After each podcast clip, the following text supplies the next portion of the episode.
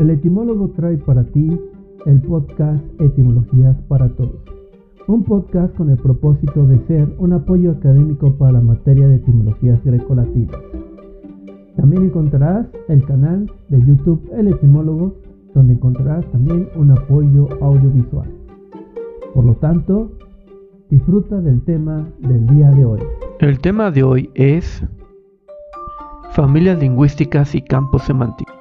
Ahora sabemos que las palabras tienen características particulares. Abordaremos los dos tipos de grupos a los que pueden pertenecer las palabras. Uno es la familia lingüística o la familia léxica y el otro campo semántico. Veamos la diferencia entre la familia lingüística o familia léxica conformada por palabras que comparten su raíz o lexema y que en cierta forma y de a esto comparten su significado. Observa el ejemplo de las... Por ejemplo, tenemos la palabra sol y recuerda que debe compartir la misma raíz. Entonces, la familia léxica que formaríamos con la palabra sol sería soleado, solar, asolear y girasol. Al centro puede ver que se encuentra la palabra primitiva sol, y debido a que esta funciona como la raíz, tenemos que las palabras que están a su alrededor o las que hemos hecho comportan la idea del sol dentro de sus significados. El siguiente grupo de palabras es el campo semántico.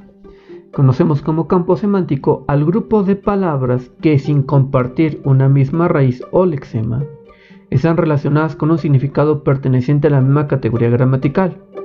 Observa en la siguiente figura que al centro se encuentra la palabra que le da la característica al campo y alrededor están los sustantivos relacionados.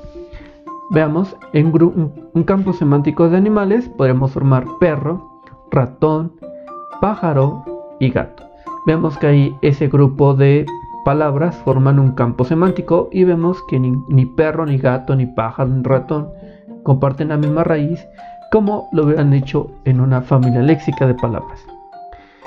Con base en las explicaciones y lo observado en las figuras y ejemplos, Podemos distinguir con claridad que una familia léxica es aquella en que las palabras comparten una raíz o radical, mientras que el campo semántico es aquel en el que se hace referencia a un conjunto de palabras relacionadas mediante un significado común al grupo.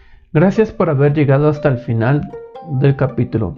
Recuerda que también tienes el canal de YouTube como apoyo audiovisual y nos vemos en el, en el próximo capítulo. Y suscríbete para que no te pierdas ningún episodio ningún, y ningún tema de etimologías para todos.